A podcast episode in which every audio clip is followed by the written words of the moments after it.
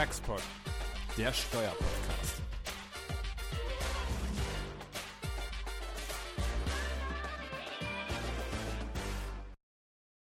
Ja, herzlich willkommen hier zu einer weiteren Folge unseres Taxpods. Wir sind inzwischen bei der 13. Folge und wollten die Gelegenheit nutzen, unseren Zuhörern hier ganz herzlich zu danken für die treue Gefolgschaft und die Klicks. Die sind ja nun mal in der neuen Podcast-Welt die Währung schlechthin. Und wir sind nach wie vor völlig überrascht, dass wir hier über 25.000 Leute zum Download bewegen konnten ähm, und sind Ihnen und euch natürlich sehr dankbar für dieses Feedback und äh, für die treue Gefolgschaft bisher. Ja, heute geht es uns um ein Thema, das weniger steuertechnisch ist, als wir das sonst so haben. Uns geht es nämlich um den Solidaritätszuschlag. Und wir wollen natürlich nicht dessen steuertechnische Ausgestaltung analysieren, sondern wir fragen uns, ob der Solidaritätszuschlag, wie er nun von Olaf Scholz angedacht ist, auch nach 2019 noch verfassungsmäßigerweise Bestand haben kann. Und für dieses Thema haben wir einen äh, ganz außergewöhnlichen Gast bei uns. Hm, viele werden schon ahnen, worauf es hinausläuft, wenn sie die Zeitung in letzter Zeit verfolgt haben. Ähm, nämlich einen Gast, der eine innere Beziehung zum Soli pflegt, und zwar dadurch, dass er momentan ein Klageverfahren führt, das das Ziel hat, letztlich den Solidaritätszuschlag aufgrund seiner Verfassungswidrigkeit zu Fall zu bringen. Jan, möchtest du unseren Gast vorstellen? Ja, mache ich sehr gerne. Ja, wir freuen uns äh, sehr, dass äh, Michael Sell heute mit dabei ist. Ähm, ehemalig beim BMF, mittlerweile äh, bei Seitz äh, als Off-Council tätig. Ähm, ja, zunächst einmal ganz herzlichen Dank, dass Sie heute dabei sind. Ja, herzlichen Dank, dass Sie mich eingeladen haben. Ja, sehr gerne. Also von mir auch herzlichen Dank, Herr Sell, dass Sie äh, die Zeit hier auf sich nehmen, um mit uns heute ähm, über die Frage Solidaritätszuschlag zu sprechen. Ähm, bevor wir allerdings äh, fachlich in Medias Res gehen, was natürlich unsere Hörer hier interessiert, also wenn man schon den äh, Michael Sell an Bord hat, der im Grunde ja das Steuerrecht der letzten äh, Jahre doch nicht nur gelebt, sondern auch stark mitgeprägt hat. Was macht so jemand wie Sie äh, nach so einer Karriere? Ja, zunächst erstmal äh, Pause. Äh, und die ersten äh, vier bis sechs Wochen macht man alles das, was so liegen geblieben ist und stellt fest, dass viel mehr liegen geblieben ist nach ja fast zehn Jahren äh, Pendeldasein ähm, und arbeitet das ab. Und äh, mit knapp 60, nunmehr 61, ähm, fühle ich mich auch noch ein bisschen zu jung, sozusagen meine Zeit damit zu verbringen, äh, entweder den Rasen zu mähen oder irgendwie morgens ab 9 Uhr Netflix zu gucken. Und äh, da man aber auch nicht mehr etwas ganz Konkretes, ganz Neues von vorne anfängt, bin ich gerne in dem Bereich geblieben, äh, in dem ich mich die letzten Jahre äh, oder beruflich fast 30 Jahre beschäftigt habe und äh, mache ein bisschen weiter mit weniger Stundenzahl, und tieferen Einstieg in viele oder mehrere Einzelprobleme. Ja, der Kollege hat ja auch schon gesagt, dass Sie jetzt als Rechtsanwalt, Steuerberater zugelassen sind ähm, bei Seitz in Köln, also nicht ganz weit weg von uns. Und ich kann bestätigen, wir hätten ja schon gern viel früher mit Herrn Sell gesprochen, aber da, sein Kalender ist hier so voll, ja, dass wir, äh, dass es gar nicht so einfach war, äh, ihn hier äh, kurzfristig zu bekommen. Und deswegen sind wir sehr froh, dass wir jetzt den Termin haben, mal über den Solidaritätszuschlag zu sprechen. Ja, und warum sprechen wir mit Herrn Sell über den Solidaritätszuschlag? Ja, weil Herr Sell möglicherweise hier den Solidaritätszuschlag zu Fall bringen wird. Ja, ähm, können wir gleich mal im Detail sprechen. Ähm, jedenfalls ist das schon etwas Besonderes. Äh, ich hatte es Ihnen ja vorhin gesagt, Herr Sell, äh, ich habe immer mit großer Begeisterung Ihre Vorträge gehört, die haben Sie damit eingeleitet. Ähm, ich bin von Herzen Fiskalist, durch und durch Fiskalist. Und ähm, ja, jetzt sind Sie derjenige, der möglicherweise dem Solidaritätszuschlag ein Ende bereitet. Warum? Ja, also äh, ich bin Fiskalist. Äh, das ist also keine Vergangenheitsform mehr. Ähm, es gibt ja dieses äh, Wort, äh, das Sein bestimmt das Bewusstsein, wo Karl Marx übrigens ausgesprochen recht hat. Ähm, man nimmt nach einiger Zeit die Überzeugung seines äh, alten bzw. dann neuen Umfeldes an.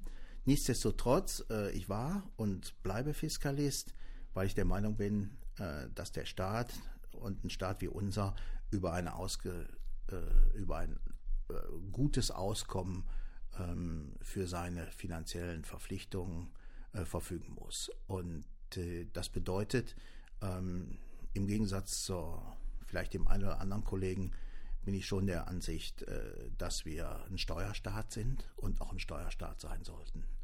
Äh, wir benötigen eine ausreichende äh, Ausstattung, weil jedenfalls in Deutschland der Bürger Erwartungen an den Staat hat. Und Erwartungen, ähm, wenn man sich nicht nur auf Wünschen beschränken will, müssen finanziert werden. Und dazu brauchen wir Steuern. Wir müssen kein Hochsteuerland sein wie ehemals Schweden, aber wir können auch kein Niedrigsteuerland sein. Äh, das lässt sich auch mit unserer äh, mit unserem Verständnis von Staat und unserem Verständnis, ähm, das Bürger an den Staat haben, nicht vereinbaren. Also ich bleibe Fiskalist und ähm, das trennt sich nicht. Meine, meine juristische, und da bin ich nicht alleine, Kritik an dem Solidaritätszuschlag ab 2020 beruht im Wesentlichen darauf, dass man sich eines Mittels bedient, einer Form bedient, für die der Solidaritätszuschlag dann nicht mehr geschaffen ist. Und äh, um sozusagen die, einen Teil der Spannung vorwegzunehmen, ist die Lösung ist relativ einfach, um dieses ganze Thema abzuräumen, nämlich den Solidaritätszuschlag ab 2020 abzuschaffen mhm. Und die Steuerbelastung, die sich daraus ergibt, auf die Einkommensteuer, Körperschaftsteuer äh, umzulegen. Aber der Trend scheint ja in eine andere Richtung zu gehen, Herr Sell. Also da scheint doch eher so zu sein, dass man den nochmal umgestaltet, auf bestimmte Personengruppen zuschneidet. Da reden wir ja gleich drüber. Ja. Aber der Trend scheint doch anders zu sein, oder? Ja, der Trend ist anders. Ähm, ich glaube, dass der, das allerdings, sag ich mal, politische Mutmaßung, ähm, die ich als politischer äh, Mensch habe, äh, dass es für den Weg, den ich vorhin äh, skizziert habe, äh, eben keine politischen Mehrheiten gibt. Ähm, ich glaube, wenn es dafür die allgemeine politische Mehrheit gäbe, ähm, dann würde das sehr zügig angepasst werden können. Ähm, aber wenn man weder den Weg in die eine noch in die andere Richtung gehen will, setzt man das fort, auf was man sich verständigt hat. Und das ist jedenfalls das, was ich über den Referentenentwurf beziehungsweise Kabinettsentwurf, der durchs Kabinett ist, äh, gesehen habe. Mhm. Aber eigentlich ist doch die, der Solidaritätszuschlag doch eigentlich, ich sag mal, ein schönes, eine schöne Steuer, weil die kommt so als Zuschlag dazu. Man sieht sie nicht unbedingt im Spitzensteuersatz, sondern das ist so ein bisschen was on top, also psychologisch äh, vielleicht gar nicht so schlecht. Aber warum, warum soll so eine Zuschlagsteuer verfassungswidrig sein, Herr Sell? Ja, äh, zum Grund, dem Grunde nach ist sie natürlich, äh, als sie eingeführt wurde, war sie nicht verfassungswidrig. Äh, seit dem Kernbrennstoffsteuerurteil, wo das Bundesverfassungsgericht nochmal sehr, sehr klar gesagt hat, es gibt kein allgemeines Steuererfindungsrecht in unserer Verfassung, bedarf jede Steuer einer Ermächtigung in der Verfassung. Und die Ermächtigung in der Verfassung äh, haben wir für Ertragssteuern, Einkommensteuer, Körperschaftssteuer äh, auf der einen Seite und für den Solidaritätszuschlag als Ergänzungsabgabe auf der anderen Seite. So, äh, die stehen nebeneinander. Das heißt, ähm, aufgrund der, ich sag mal, Formenklarheit und äh, Formen äh, äh, Formenbegrenztheit. Man kann keine neuen Steuerformen entwickeln, deren Grundform nicht bereits im, in der Verfassung angelegt ist, äh, kann ich mich dieser beiden Mittel bedienen. Und die eine ist nicht sozusagen die, die Grundlage für die andere.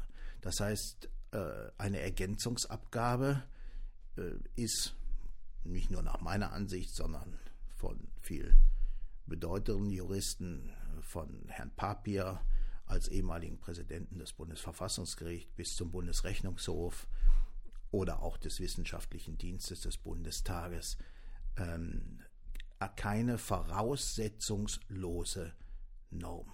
Das heißt, die Ergänzungsabgabe ähm, kann nicht dann eingeführt werden, wenn man glaubt, dass man Finanzmittel braucht, also glaubt, dass man Finanzmittel braucht, sondern es muss eine finanzpolitische, finanzwissenschaftliche Sondersituation vorliegen.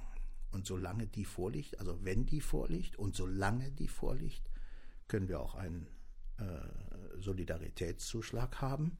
Aber wenn sie nicht mehr vorliegt, muss diese Form der äh, Einnahmeerzielung, übrigens ja nur für den Bund, die Länder partizipieren daran nicht, ähm, eben beendet werden.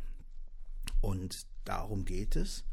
Ähm, der eine oder andere äh, kennt natürlich das, die, den Vorlagebeschluss des äh, Finanzgerichts äh, in, aus Niedersachsen vor einigen Jahren. Da ist ja schon auf bestimmte Punkte des gegenwärtigen Solidaritätszuschlags eingegangen worden. Aber die juristische Situation ist eben ab 2020 auch mal eine komplett neue. Ja, aber vielleicht mal gehen wir an den Punkt nochmal zurück, so diese äh, Situation, wo kommt das eigentlich her? Hier sitzen ja zwei Kollegen am Tisch, die ja von ihrem Geburtsdatum, weiß ich nicht, die Erinnerung haben, warum gibt es das eigentlich, dieses Gesetz, ja, also und viele unserer Zuhörer, äh, denen wird wahrscheinlich die Vorstellung fehlen, ja, ich glaube, uns beiden ist das schon noch geläufig, ich als Berliner habe das natürlich ganz besonders äh, in Erinnerung, ja, dass äh, diese Steuer eingeführt wurde im Zusammenhang mit einem äh, sagenhaft großen Ereignis, nämlich äh, dem Fall der Mauer und dann der anschließenden Wiedervereinigung. Ja, und dass das natürlich eine Situation war, die also besondere Kräfte hier erfordert hat. Ja, das haben nicht alle gewusst äh, zum Zeitpunkt des Mauerfalls. Ich glaube, doch wahrscheinlich haben es alle gewusst. Nicht alle haben es so klar gesagt, ja, was glaube ich auch politisch richtig war, sonst wäre es so nicht gekommen. Ähm, aber dass am Ende aller Tage dieser äh, Aufwand natürlich besonders groß war, das ist keine Frage. So ist das so, also die Frage in die Runde, dass wir diesen Aufwand heute in der Form, in der Größenordnung nicht mehr haben. Ja, das ist äh, genau so ist das. Ähm, äh, wie Sie es gesagt haben, sowohl mit dem Beginn als auch dem Ende. Ähm, wenn wir, äh, man darf ein, die Steuern nicht alleine für sich selbst betrachten. Steuern dienen der Einnahmenerzielung ohne ähm, Anspruch auf Gegenleistung. Deshalb sind sie per se schon mal erstmal äh, nicht besonders beliebt, äh, wenn man etwas zahlen muss, ohne Anspruch auf Gegenleistung zu haben. Aber sie, sie müssen ja auch nicht beliebt sein, sie müssen aus sich selbst heraus äh, einigermaßen schlüssig sein und äh, sozusagen auf ein auf den, auf den gutmeinenden Dritten verständlich sein. Und das war natürlich 1995 äh, genau der Fall. 1995 äh, wurde der sogenannte Solidarpakt eingeführt, damals Solidarpakt I, ähm, dessen Ziel darin bestand, über Bundesergänzungszuweisungen, besondere Bundesergänzungszuweisungen, durch den Bund, den Bund, zusätzliche Mittel für die neuen Bundesländer bereitzustellen. Also der Bund hatte ab 1995 durch eine Verpflichtung aus einer äh, Verabredung mit den Ministerpräsidenten äh, diese Verpflichtung, besondere Bundesmittel bereitzustellen. Mhm. Und diese besonderen Bundesmittel bedürfen der Refinanzierung. Und äh, diese Refinanzierung sollte und wurde dann über den Solidaritätszuschlag geleistet. Das heißt, es gibt eine innere Verbindung zwischen zusätzlichem Bundesaufwand, der nicht etwa mit ein, zwei Prozent Änderung bei der Einkommensteuer, Körperschaftssteuer gestaltet werden konnte, sondern der einen deutlichen Refinanzierungsbedarf erforderlichte. Und der Soli ist die Refinanzierung der besonderen Leistungen aus dem Solidarpakt I und dann ab 2005 dem Solidarpakt II, der in 2019 abläuft. Ich glaube, das ist ein ganz wichtiger Punkt auch, dass, dass es hier nicht einfach nur um irgendeinen diffusen Mehraufwand für den Aufbau Ost geht, sondern eben um ganz konkrete und auch formal beschlossenen Mehraufwand aus den Solidarpakten 1 und 2.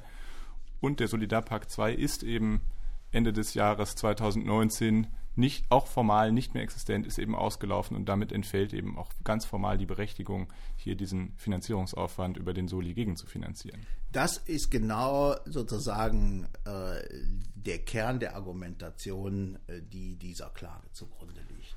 Was ich auch noch interessant finde, Sie haben mehrfach betont hier auch, die, äh, wem diese Mittel zustehen, nämlich dem, dem Bund eben die Ergänzungsabgabe, bei der Einkommensteuer ja nicht so. Das ist ja auch ein ganz ganz der, klares. Wenn ich da einhaken darf, bei der Einkommensteuer ist die Verteilung 42,5 Prozent Bund, 42,5 Prozent Länder und 15 Prozent Gemeinden.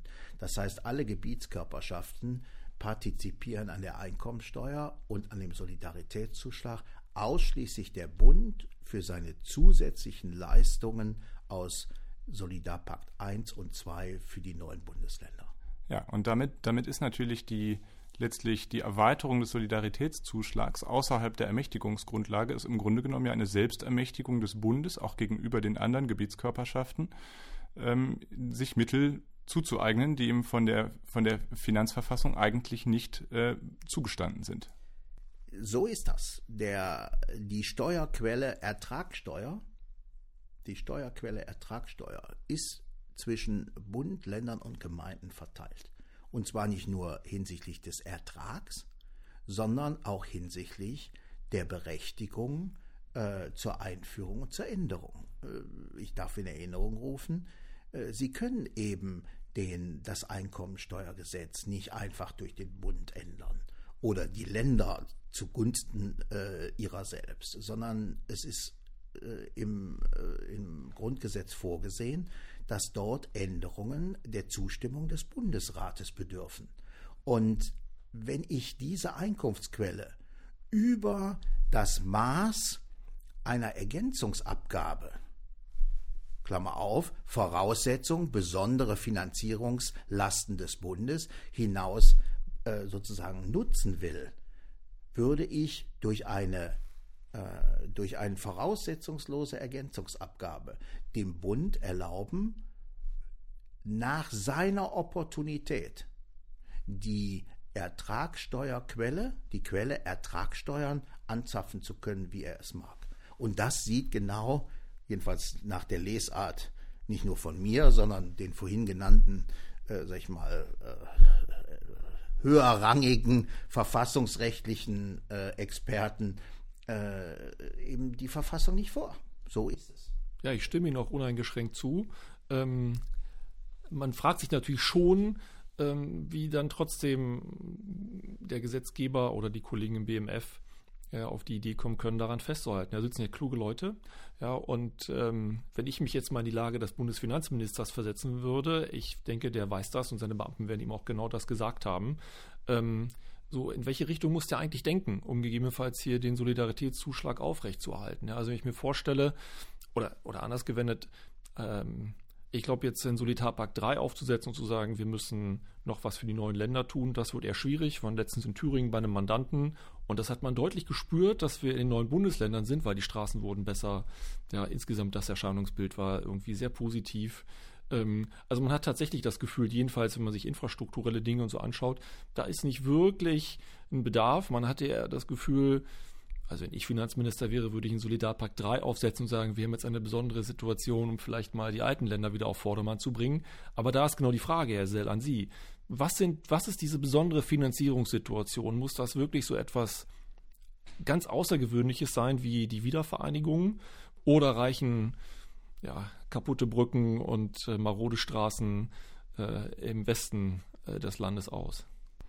Ja, Sie sprechen da natürlich eine Tätigkeit an, die ich in der Vergangenheit äh, ausgeübt habe. Äh, ich bitte um Verständnis, dass ich äh, sozusagen als pensionierter Beamter nicht die alte Aufgabe der neuen weiterführe. Ich sage es ganz offen, ich sehe das immer skeptisch, wenn ehemalige Nationalspieler meinen, den gegenwärtigen Trainer oder die gegenwärtige Mannschaft in Kommentaren kritisieren zu müssen ähm, sozusagen äh, von der Seitenlinie.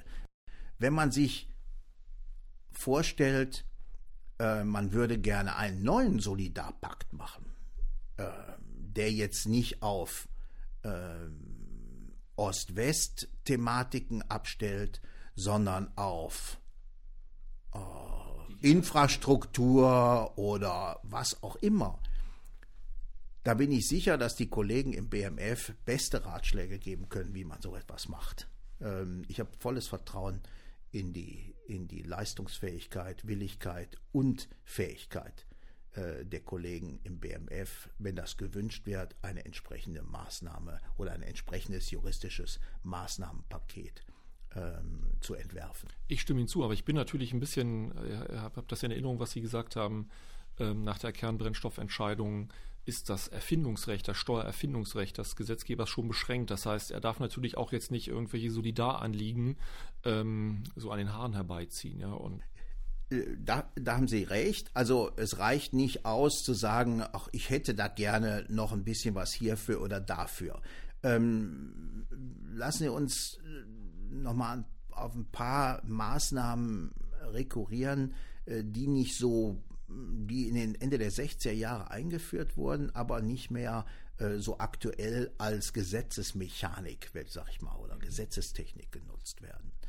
Ähm, es gibt nach der nach dem Einkommensteuergesetz die Möglichkeit, über die Rechtsverordnung Steuersätze und äh, Abschreibungsbedingungen und so weiter per Rechtsverordnung zu ändern. Ähm, das ist Ende der 60er Jahre äh, eingeführt worden durch das sogenannte Wachstumsgesetz. Äh, das war Strauß-Schiller an der Zeit.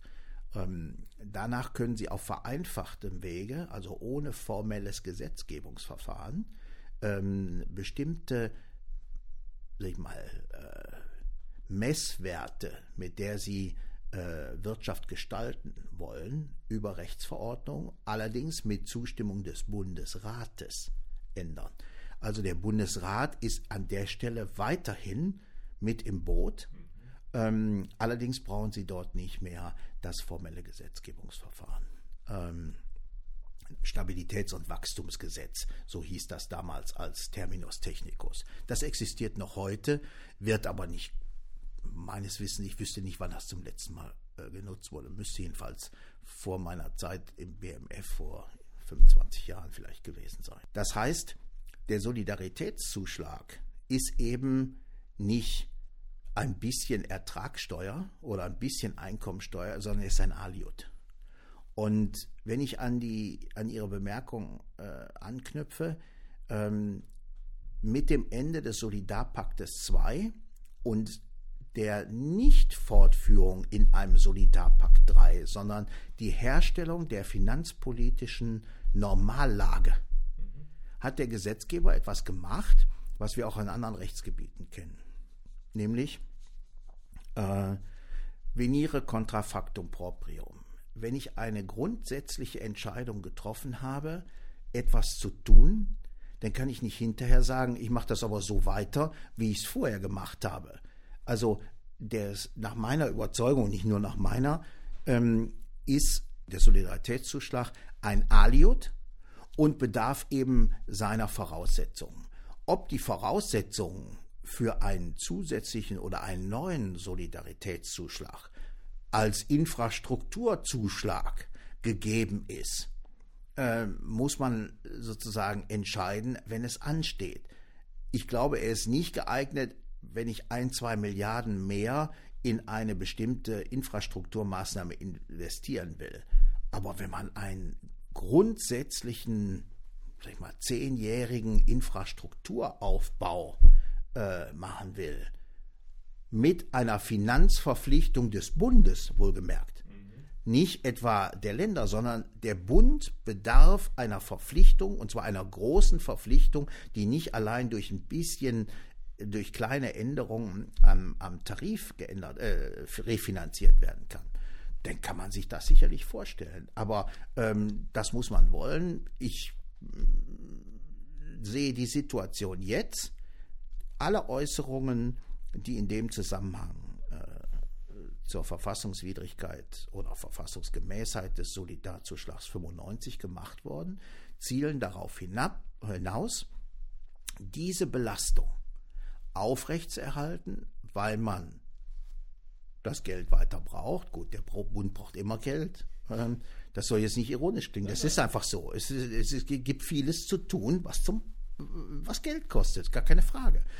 Und die zweite Voraus, äh, die zweite, das zweite Argument ist, man will durch die, äh, durch die Reduktion des Solidaritätszuschlags auf 9% der Steuerpflichtigen bei etwa hälftigen ähm, äh, Kürzung des Ertrages, also von rund 20 Milliarden äh, in diesem Jahr auf rund 10, ähm, eine zweite Einkommensteuer installieren, nämlich diejenigen, die Spitzen, den Spitzensteuersatz, der ja irgendwie mittlerweile ab 65.000 oder wo äh, beginnt.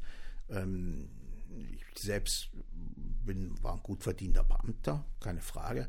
Aber so, so richtig reich habe ich mich in dem Zusammenhang nicht gesehen. Und wenn das jemand hat, der ein guter, ein guter, erfolgreicher Industriemeister äh, in unserer Automobilindustrie oder an anderer Stelle ist, bereits erreicht, würde ich die, diese Gruppe der Reichen dort auch noch nicht ansiedeln. Also wenn ich eine zweite Einkommensteuer haben will, eine zweite Reichensteuer, dann muss ich das im Einkommensteuertarif ändern. Aber eben nicht über den Soli. Der Soli hat nicht die Aufgabe, ähm, eine bestimmte sozioökonomische Gruppe nach einer bestimmten, äh, nach einer bestimmten für richtig er, erachteten Belastung äh, eine Steuer aufzuerlegen.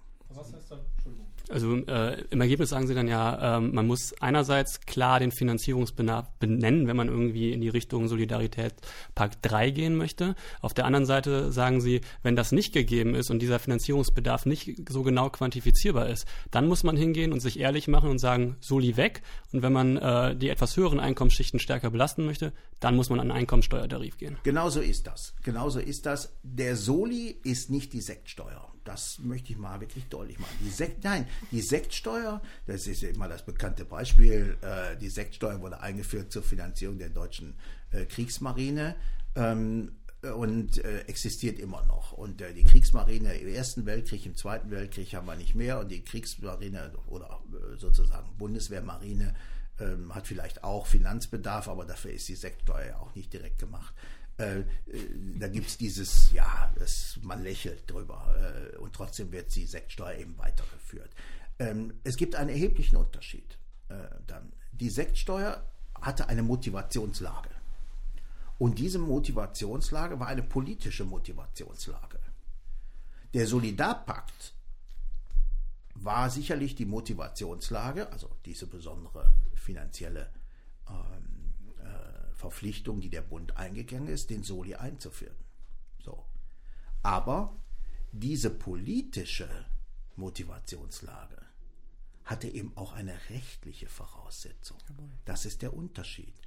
Ich, die Sektsteuer konnte man äh, nach, der, äh, nach der Finanzverfassung des damaligen Deutschen Reiches äh, ohne besondere Voraussetzung einführen. Man brauchte eine Motivation dazu.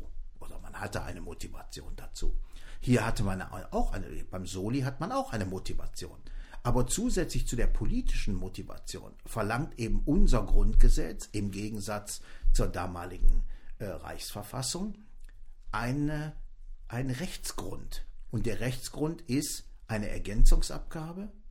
Und eine Ergänzungsabgabe setzt eben etwas voraus. Und wenn die Voraussetzung nicht mehr erfüllt ist und wir glauben, dass sie nicht mehr erfüllt ist, nachdem der Gesetzgeber sich eben nicht für den Solidarpakt 3, sondern für die Neuordnung des Bund-Länder-Finanzbeziehungen durch ein sozusagen ein Normalgesetz, eine Normallage entschieden hat, dass diese Voraussetzung nicht mehr erfüllt ist. Und äh, ich hoffe, äh, dass das äh, Gericht äh, bei dem das jetzt anhängig ist, nämlich das Finanzgericht Nürnberg, das auch so sieht. Ähm, das ist ja die Voraussetzung, dass wir vielleicht äh, zu einem Zeitpunkt X beim Verfassungsgericht landen. Ja, was natürlich dann auch massive Konsequenzen haben könnte, ja, je nachdem, wenn es verfassungswidrig sein sollte, ab welchem Zeitpunkt eigentlich, wann kippte denn das eigentlich? Ja, vielleicht ist das dann erst 2019, das wird man dann sehen. Ähm, aber ich stimme Ihnen zu. Ich glaube, das war auch der Wille des Gesetzgebers 1995. Er hätte einfach die Steuersätze erhöhen können, ja, was er nicht getan hat, sondern hat das eben in eine Ergänzungsabgabe gekleidet, um auch dem Volk zu sagen, komm, das ist hier etwas, was mal vorübergehend stattfindet aus ganz bestimmten Gründen. Ja, also ich glaube, das war auch politisch notwendig, um allen, also ich glaube insbesondere den äh, Bürgern im Westteil des Landes, denen das verständlich zu machen, ja, dass äh, besondere Mühen hier erforderlich sind. Sie finden im Übrigen in dem, in dem Gesetzes, in der, im Gesetz, also nicht im Gesetzestext, sondern in der Begründung des Gesetzestextes, äh, den Hinweis, dass das mittelfristig zu überprüfen ist. So Und das ist ja auch gemacht worden, nämlich äh, 2004 ähm, ob es den Solidarpakt, äh, ob es beim Solidarpakt 1 bleibt oder ob diese, diese Situation, die finanzpolitische Sondersituation des Bundes weiter bestehen bleibt oder weiter existiert, überprüft werden soll. Und Aber wenn wir mal, Entschuldigung, wenn wir in die Zukunft schauen, ja, und mal sagen, ähm, also das, wir reden ja über den alten Solidaritätszuschlag bisher. Jetzt sieht man ja, was vielleicht äh, in Zukunft ähm, äh, der Gesetzgeber plant da muss man ja eigentlich wahrscheinlich zu dem Ergebnis kommen, dass das jetzt verfassungsrechtlich das neue Gesetz noch stärker aufgeladen wird. Ja, also Sie haben es ja zu Recht gesagt, 10 Prozent der Steuerzahler sollen die Lasten dann schultern aus dem Solidaritätszuschlag. Da kann man sich ja eben noch gravierendere Fragen stellen als Ermächtigungsgrundlage, nämlich Gleichmäßigkeit der Besteuerung. Ja, wir haben auch mal Einzelfallgesetz geprüft, wo dann meine Kollegen mit dem Kopf geschüttelt haben und gesagt, also 10 Prozent der Bevölkerung, da sind wir noch ein bisschen weit entfernt vom Einzelfallgesetz. Ja, aber es gab eben auch dieses Gesetz dort in Frankreich, wo man große Yachten besteuern wollte. Am Ende hat es dann eingetroffen. Ja, und zwar wirklich nur einen. Ähm, also, dass man über solche Dinge natürlich dann auch nachdenken kann. Also, mein Gefühl wäre jedenfalls, dass das neue Gesetz noch mal in gravierenderer Form ähm, einer verfassungsrechtlichen Überprüfung äh, ja, zugeführt werden müsste. Die Klage, die wir anstreben ähm, und die jetzt die eingereicht ist äh, beim Finanzgericht in Nürnberg, ähm, geht natürlich nicht auf das neue Recht ein, weil es äh, halt eben noch kein Gesetz ist. Ähm, die, wir sagen schlicht und einfach, die Erhebung des Solidaritätszuschlags ab 2019, ab 2020 ähm, hat keine Ermächtigungsgrundlage mehr im Grundgesetz. Ja, ich ja. bin sehr gespannt. Ja, wir haben, wir haben jedenfalls also, auch schon Anfragen äh, bekommen, äh, auch dann gegebenenfalls dort gegen den neuen Solidaritätszuschlag dann vorzugehen. Da ist man natürlich auch verfahrensrechtlich nochmal in anderen Gewässern, kann man sich direkt mit der Verfassungsbeschwerde vielleicht dagegen wehren, wäre vielleicht ein, auch wenn das alte Gesetz nur geändert würde, vielleicht kriegt es doch einen neuen, sodass man sozusagen mit der also, Jahresfrist. Also ich, mm, ich will jetzt nicht hier den, den Schlauberger geben, aber äh, der Punkt ist, äh, der einzelne Steuerpflichtige ist natürlich ans konkrete Normkontrollverfahren gebunden. Und das konkrete Normkontrollverfahren setzt äh, voraus, dass Sie einen konkreten, äh, einen grundgehenden Bescheid haben, gegen den Sie klagen, und zwar vor den Fachgerichten. Und die Fachgerichte können, wenn sie denn der Überzeugung sind, dass ein Gesetz verfassungswidrig ist, es vorlegen. Das abstrakte Normkontrollverfahren steht den, äh, den Fraktionen zu, beziehungsweise einer bestimmten Anzahl von, äh, von Abgeordneten. Ähm, also Verfassungs in die Verfassungsbeschwerde kommen sie erst dann, wenn der Rechtsweg äh, ausgeschöpft ist. Ja, wobei das natürlich hier auch anders sein kann, wenn man äh, unmittelbar gegen den Rechtssatz als äh, Gegenstand der Verfassungsbeschwerde vorgeht. Da gibt es ja durchaus hier in, äh, in Paragraph 90 Absatz 2 des ähm, Bundesverfassungsgerichtsgesetz auch die Ausnahmen die einen eben gerade von der Subsidiarität und von der Rechtswegerschöpfung entbinden können. Ähm, das ist natürlich kein getestetes Fahrwasser, aber und, und auch sicher ein Ausnahmefall. Man kann ja schon überlegen, ob hier der Solidaritätszuschlag nicht einer dieser Fälle ist, wo man ausnahmsweise mal unmittelbar gegen das Gesetz mit der Verfassungsbeschwerde vorgehen kann. Äh,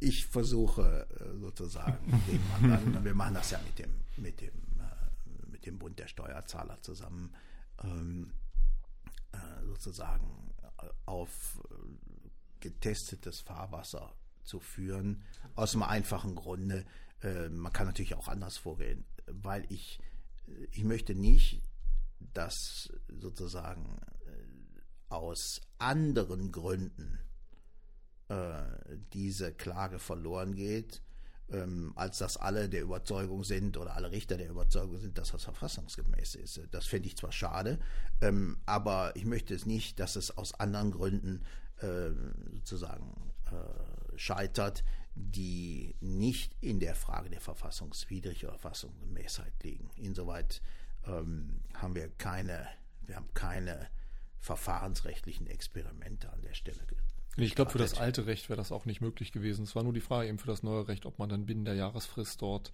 ähm, direkt gegen das Gesetz vorgeben, vorgehen könnte. Und unser Gefühl war, das ist mal nicht ganz ausgeschlossen und man würde auch sagen, ist es eigentlich auch gleich an der richtigen Stelle. Aber ich glaube, ja. Ja, ich würde einen, einen juristischen Aspekt des neuen Gesetzes würde ich doch gerne noch einmal, einmal andiskutieren. Da hatten das ja gerade schon erwähnt, eben diese 90-10 Prozent und, und ob das im Rahmen einer Ergänzungsabgabe, selbst wenn man sie jetzt irgendwie von der Ermächtigungsgrundlage her noch begründen könnte durch neue Investitionsmaßnahmen oder was auch immer. Das wäre aber eine Umwidmung. Also ja. bisher gibt es keine Umwidmung des Solidaritätszuschlags. Das, wollen wir, doch mal, fest, das wollen wir doch mal, fest, das wollen wir mal festhalten. Äh, ähm, es findet sich jedenfalls en passant ein, in einem Satz äh, des äh, Bundesverfassungsgerichtes äh, ähm, auch der Hinweis äh, Umwidmung.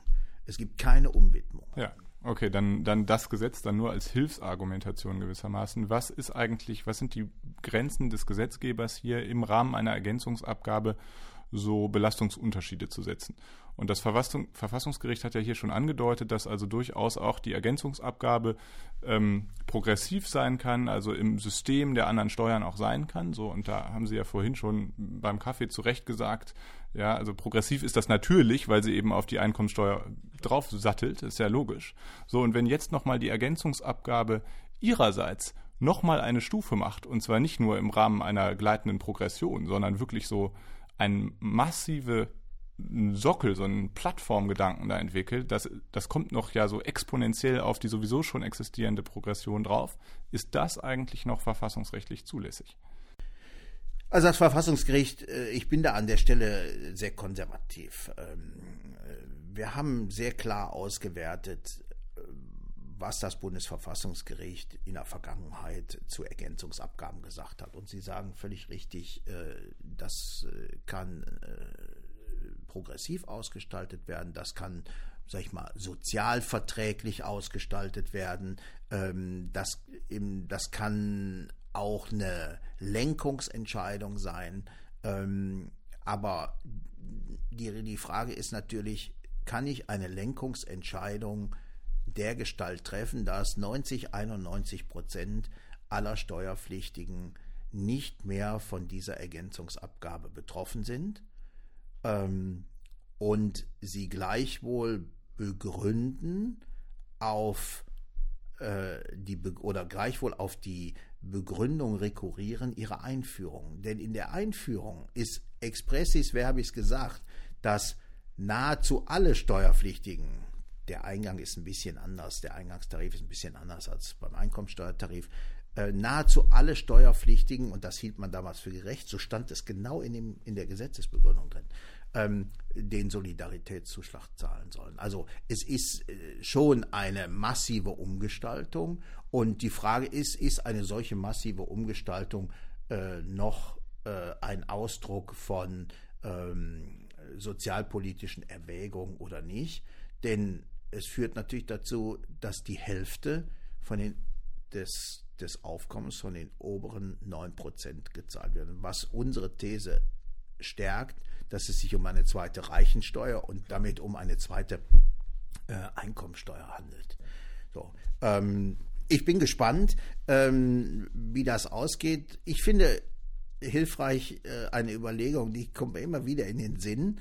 Ähm, die hat schon Alexis TikTok will äh, gesagt. Der hat ein Buch geschrieben über die Demokratie in Amerika. Übrigens auch heute noch lesenswert, ähm, weil er so viel sozusagen vorweggenommen hat an späterer US-Geschichte. Und einer seiner, ich sag mal, vielleicht Kernsätze war, dass in den USA jede nicht gelöste politische Frage irgendwann eine juristische Frage ist.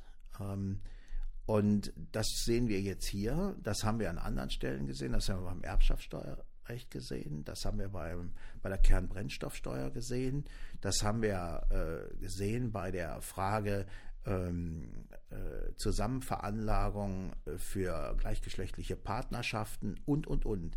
Also wenn ein politisch äh, ein politisches Problem, was jedenfalls weite Teile der Bevölkerung entweder betrifft als Person oder betrifft als politisch interessierter Mensch. keine Lösung erfährt, keine Lösung erfährt, dann wird es irgendwann zu einer juristischen Frage. Und ich hoffe, dass genau dieses Thema dann ähm, hoffentlich in, beim Bundesverfassungsgericht landen wird.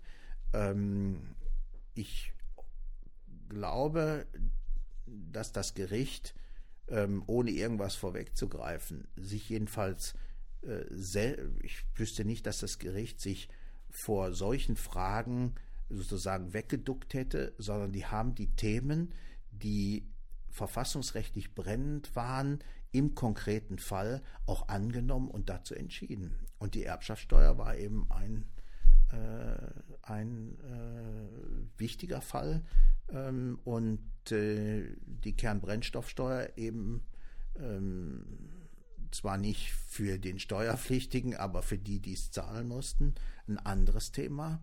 Und der Satz gilt, der steht, es gibt kein allgemeines Steuererfindungsrecht des Gesetzgebers.